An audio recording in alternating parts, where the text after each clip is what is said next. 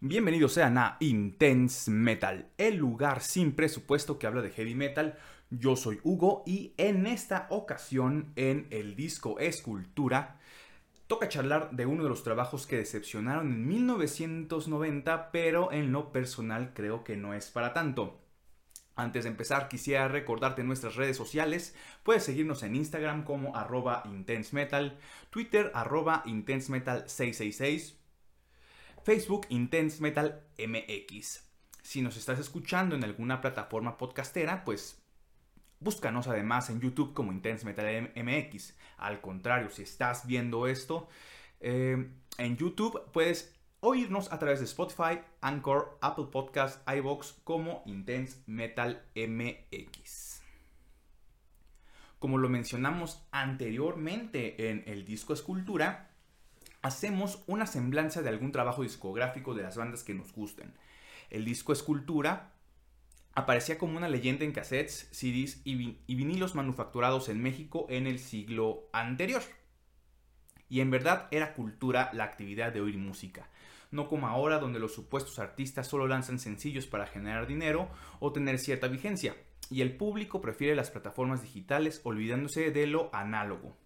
Hay que hacer memoria cuando nos hacíamos de un disco y mientras deleitábamos al oído, admirábamos a su vez la portada y las imágenes. Todo un arte.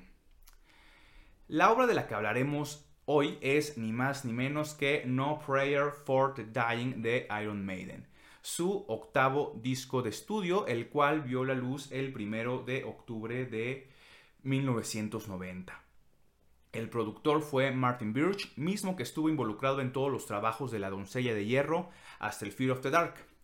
Con el respaldo de EMI en Europa y Epic en Estados Unidos, se grabó en los Vayner Studios localizados en su natal Inglaterra.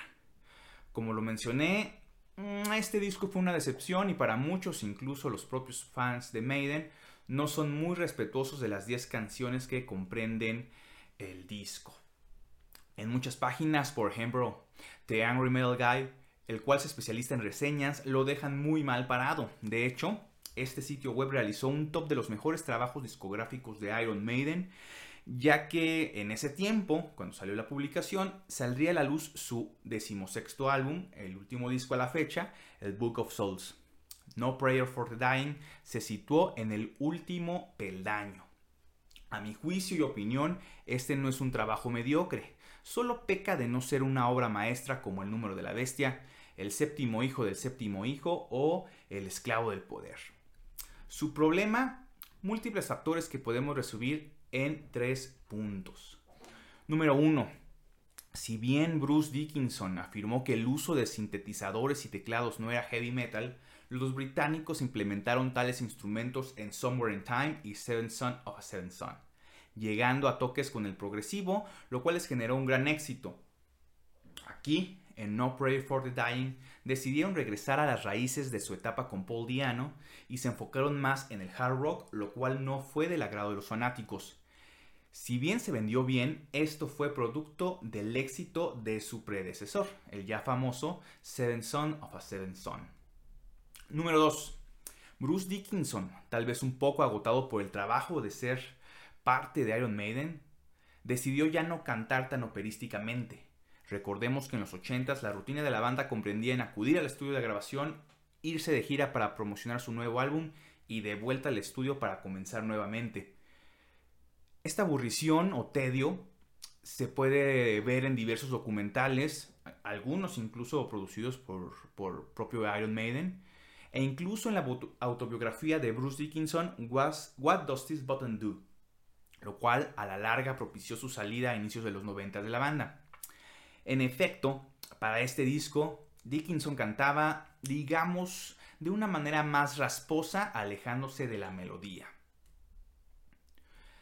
Punto número 3 y último, Adrian Smith, el complemento en las guitarras junto con Dave Murray, sale de la banda para seguir con su propio proyecto solista llamado ASAP o ASAP Adrian Smith Solo Project, lo cual desestabilizó a la banda. Si bien entró Yannick Gers, no parecía ser lo mismo. Yannick no complementaba de la misma manera a Dave Murray. Sin embargo, esta debilidad, si podemos llamarle así, lo compensaba en los shows en vivo con su energía misma que incluso podemos ver en la actualidad.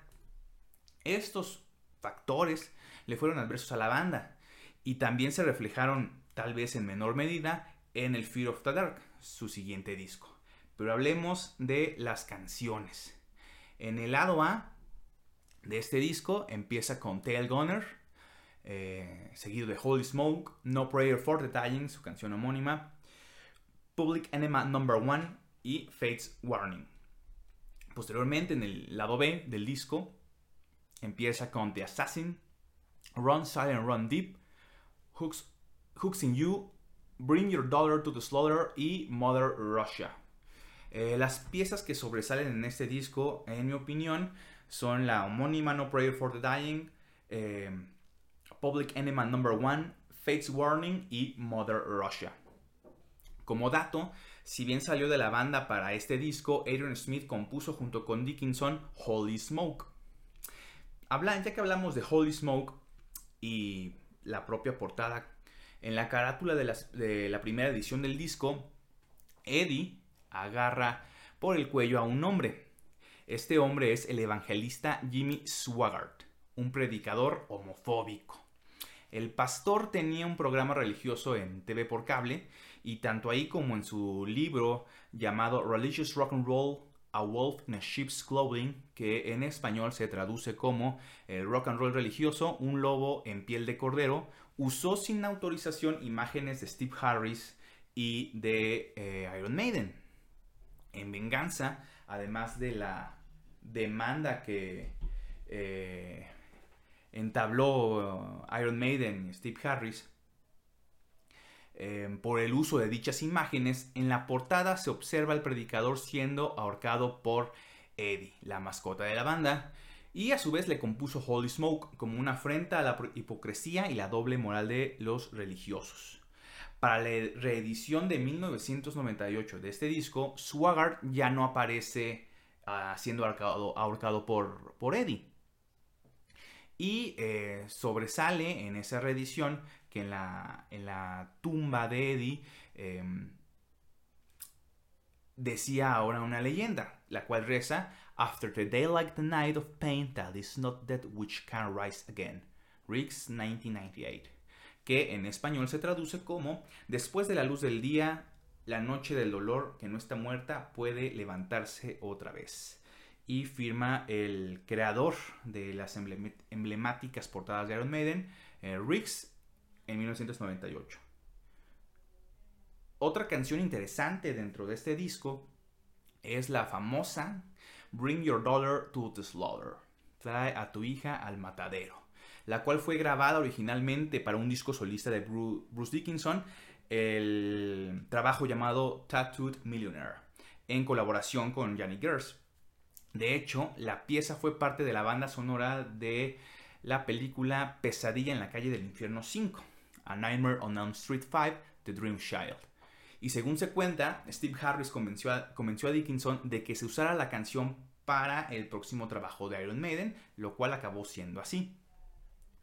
En retrospectiva, si bien no está a la altura de los clásicos de la banda, y las canciones no son un referente en el repertorio actual de la agrupación, no Prayer for the Dying es un buen álbum, con canciones increíbles, aunque algunas otras no tanto.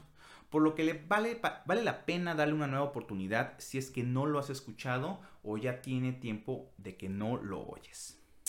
Esto fue todo en esta edición del disco Escultura, donde lo mejor es relatar la historia de una banda a través de sus trabajos discográficos. Nos vemos.